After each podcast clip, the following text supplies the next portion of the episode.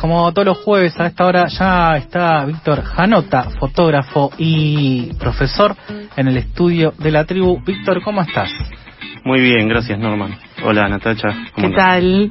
Eh, paréntesis, la columna de la semana pasada fue hermosa. Necesito decirlo, ya lo dije un montón de veces, necesito seguir diciéndolo. Eh, gracias. Me, me han dicho algunos también conocidos. Hay una cuestión también muy personal. Claro, claro lo, personal es político. Además, no, lo personal está bien, es como una columna Y, más personal es como muy lindo. Y más una historia familiar. Sí, sí, tal cual. De hecho, eh, hoy vamos a hacer al revés. Eh, voy a empezar por la película. Eh, que tiene que ver, en parte, porque se trata del documental, película documental, no sé cómo realmente si es uno o el otro o los dos, eh, Los Rubios de Albertina Carri. Eh, es un, en teoría es un documental, en principio, lo presenta de esa manera. Eh, Albertina Carri es hija de desaparecidos.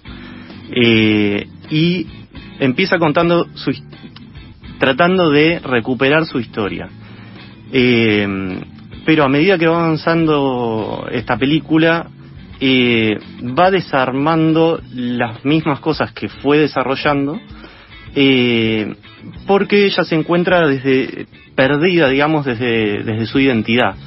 Eh, por un lado, eh, cuando arranca en un momento se queja de alguna manera de que todos le hablan, eh, tus padres eran muy buenos y eran, eh, le dan todas cosas, un discurso que es muy lindo, pero que ella no es lo que está buscando. Ella lo que busca es la personalidad de papá y mamá eh, el, trato diario, la, intimidad, eh, y eh, usa muchos elementos eh, que son eh, muy polémicos. de hecho, se la criticó mucho en un momento porque le restaba de alguna manera seriedad, parecía, a, a un tema tan fuerte. ella justamente lo que busca es eh, llevarlo desde, su experiencia personal, de su identidad, de, su búsqueda de identidad justamente. Entonces eh, es muy eh, rompe mucho con toda la temática de, de, películas que tienen que ver con el periodo de la, de la última dictadura cívico-militar y lo que también generó es que abrió la posibilidad de que se puedan hacer muchas más, muchos más tipos de historias siempre desde un lugar de respeto. Eh, pero como pasó después con, ahora se me fue el nombre de la película esta que está Natalia Oreiro, eh, que arranca, por ejemplo, con un cómic. Eh, y lo que está haciendo justamente es toda esa parte que el, la persona no conoce, que le contaron, la pasa de la manera en que en que lo, lo experimentó quizás desde chico. Infancia clandestina. Infancia clandestina, gracias. A lo largo de estas columnas venimos hablando un poco en las preguntas que te veníamos haciendo de lo que son las redes sociales, lo que es Instagram.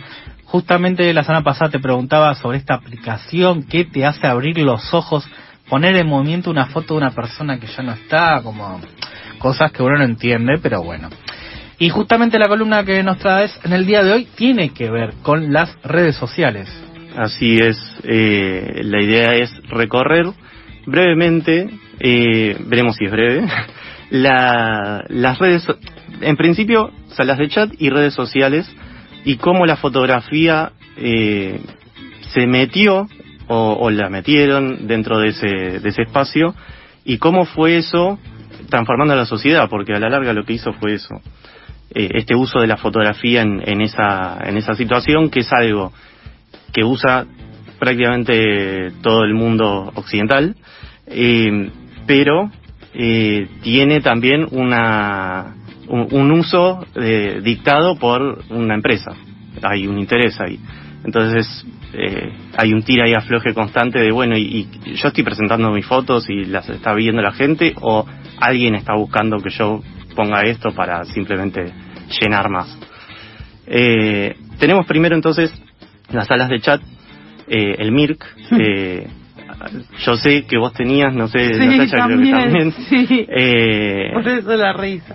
Sí, sí, la, eh, todos recordamos esas épocas de, de códigos raros y después cuando se podían poner colores en las letras. Eran salas de chat eh, donde vos podías conectarte no solo del país, sino con, en todo el mundo y hablar con gente de forma privada o, o en salas, justamente.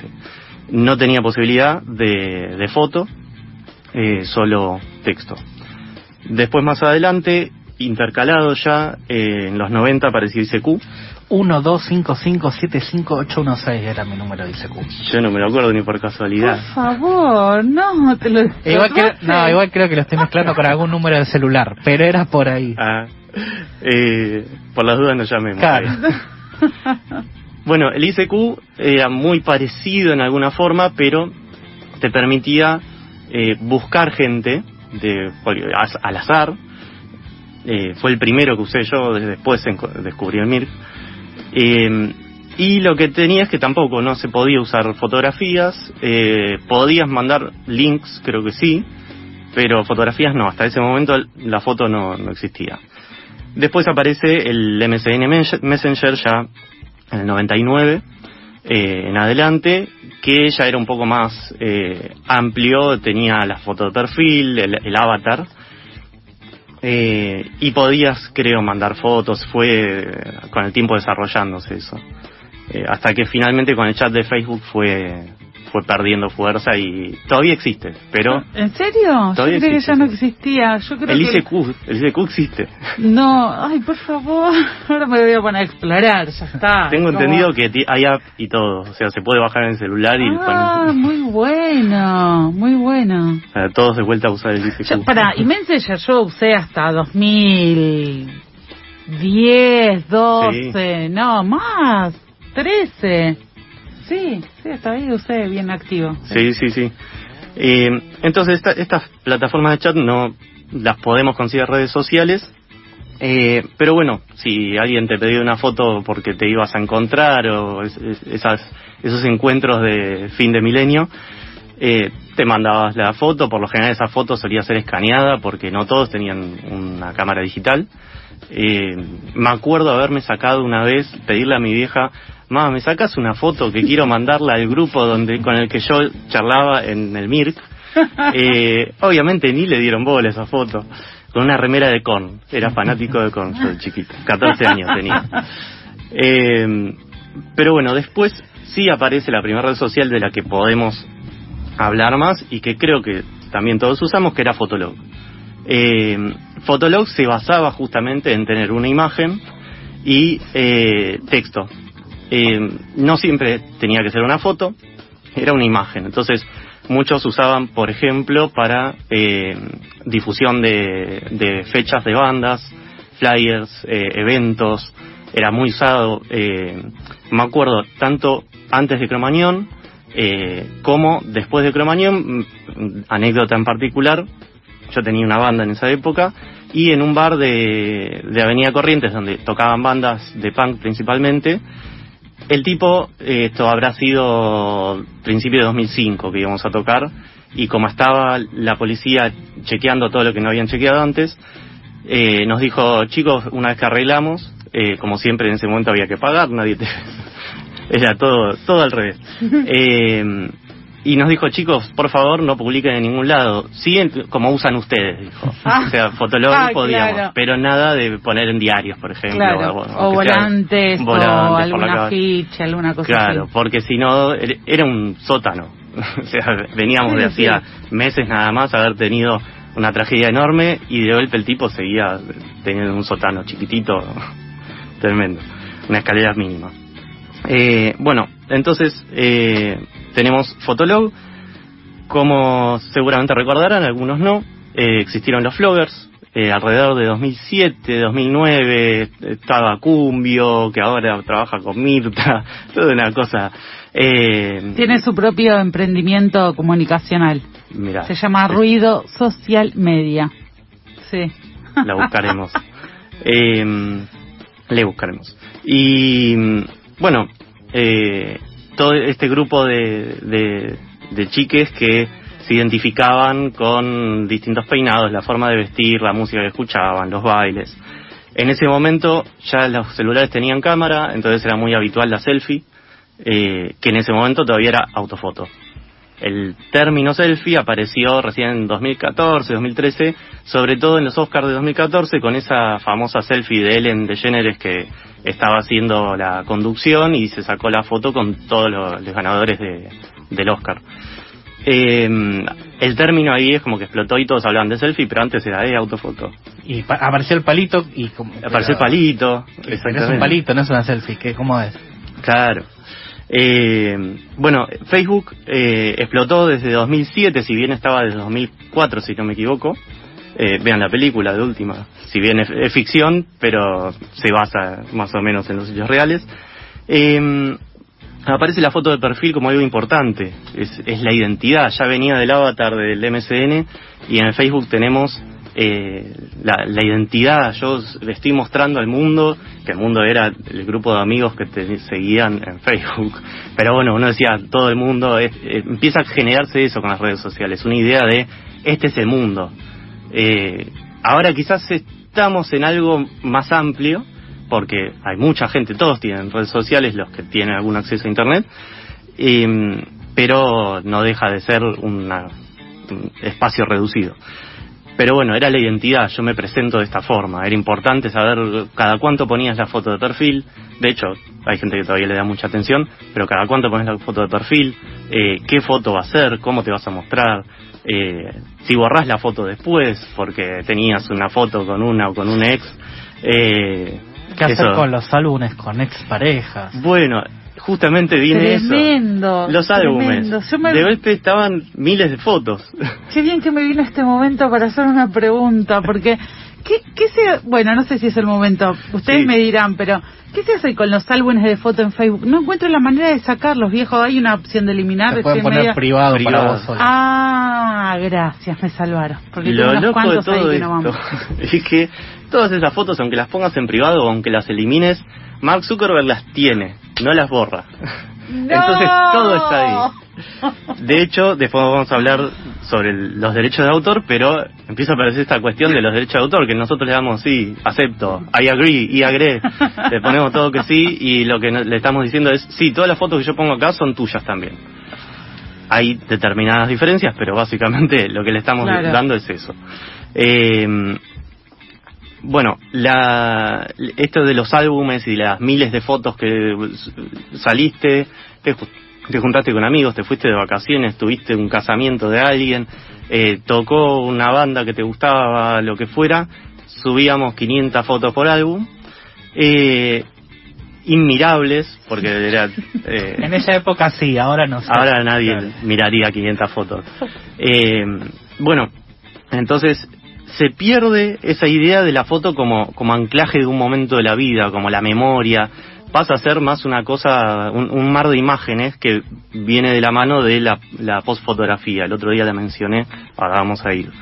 Eh, bueno, otra, no es red social, pero en parte sí, porque estaba ligada a, redes sociales, eh, blogger, los blogs.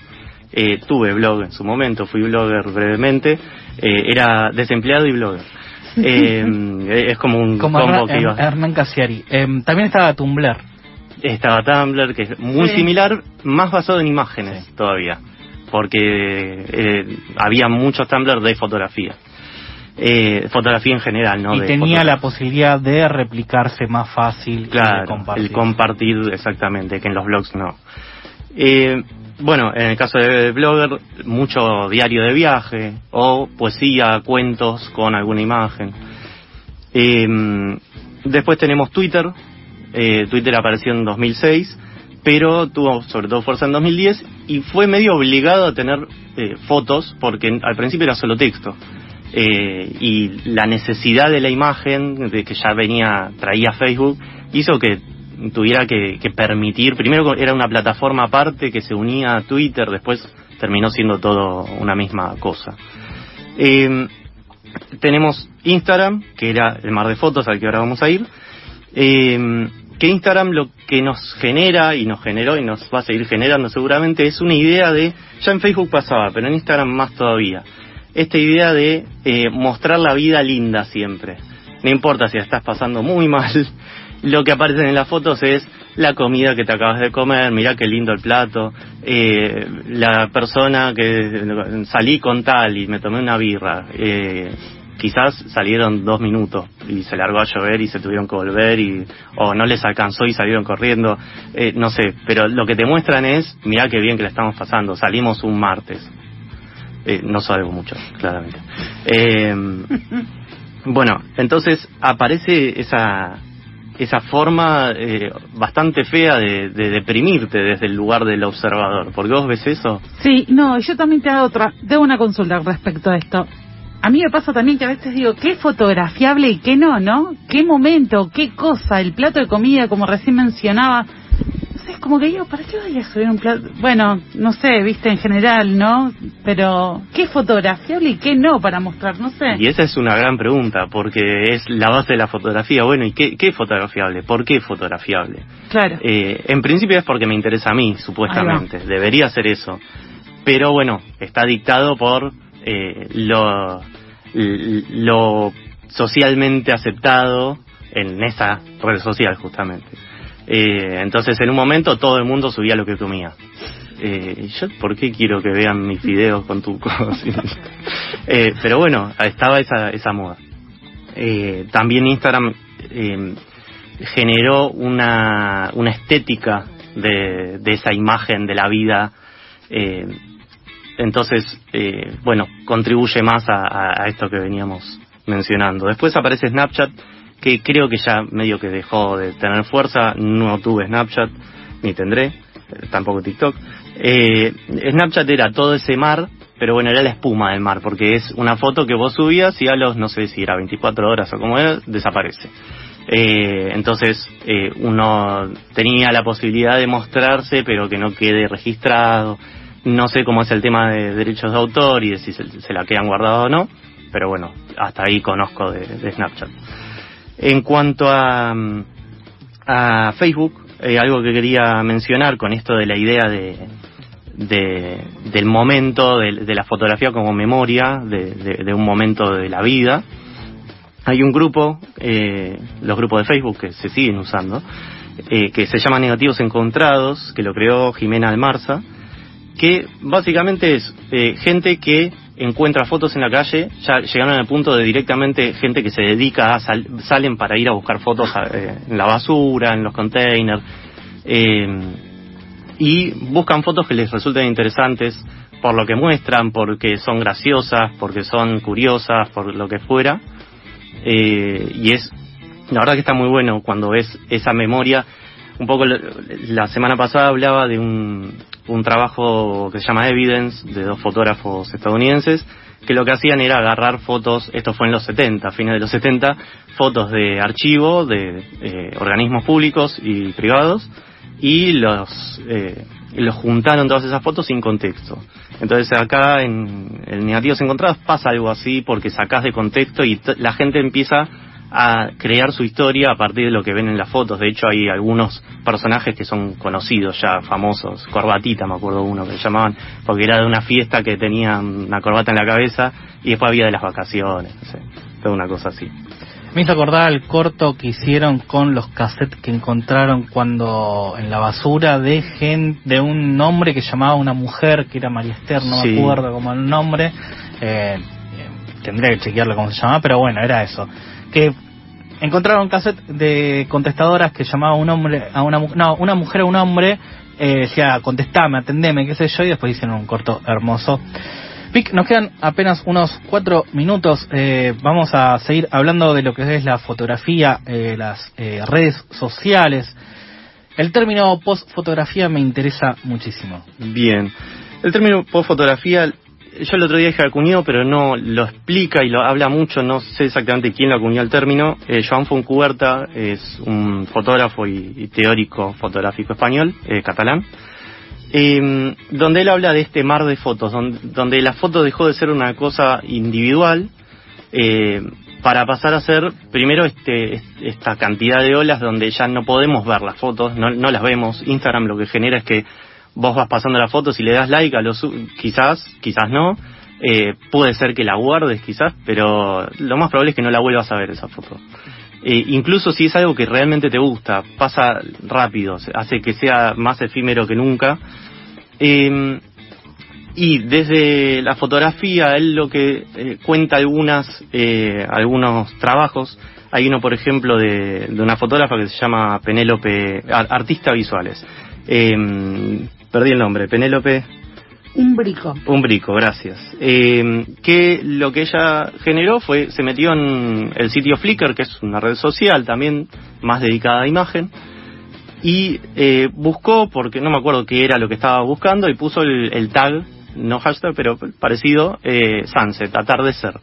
Y le aparecieron miles y miles de fotos de atardeceres, y lo que empezó a notar es que había un montón de fotos de atardeceres, digamos, amateur, eh, gente que había sacado con la cámara en automático, y lo que encontró es que dijo, ah, mira, el automatismo de la cámara, la programación, lo que hace es que la persona salga oscura y el fondo salga bien, o que se vea, eh, prioriza el fondo, digamos.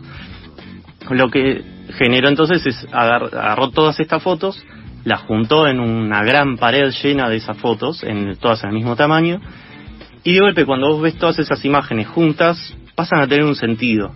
De, ser algo de una foto de alguien que subió, quizás queriendo mostrar, mirá qué lindo el atardecer en Bombiñas. No sé, se me ocurre. Massachusetts, sí. Massachusetts, también, seguramente allá.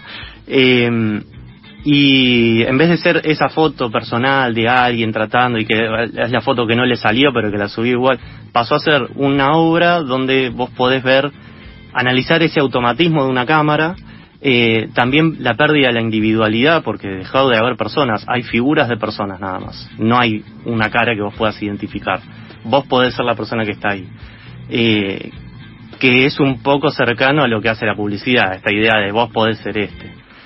Eh, hay un montón de trabajos por el estilo. Eh, con el tema de, de, Instagram, eh, hay un caso muy particular de Richard Prince, un fotógrafo estadounidense. Es conocido ya por otro trabajo polémico, pero este particular, en 2015, hizo una muestra donde eh, vendió, expuso y vendió capturas de imágenes de Instagram.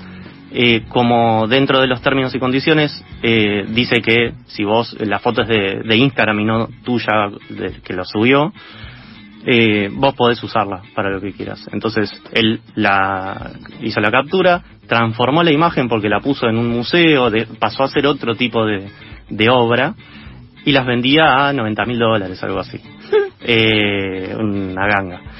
Y bueno un montón de gente queriendo hacer juicios y no podían porque se consideraba una obra aparte, entonces los derechos de autor pasan a ser un, un límite muy muy raro de hasta dónde es tuyo y hasta dónde no son las cosas. Te invito a hacer un asterisco hasta el jueves que viene para que profundicemos en lo que es derecho de autor en la fotografía, en las plataformas digitales, en las redes sociales, porque nos estamos quedando sin tiempo. Así que, Víctor, nos trajiste una canción, em, así que vamos a escucharla un ratito, por lo menos, para, para darnos este final que hacemos siempre con esta columna. Dale. ¿Qué estamos escuchando? Esta banda es Triol, eh, es una, un poco como la primera columna, es una banda que en su momento escuché y que no, no existe más hoy. Pero bueno, las canciones quedaron, eh, se llama Jugar el tema, eh, nada, es una banda que la rompía. Nos vemos el jueves que viene. Gracias.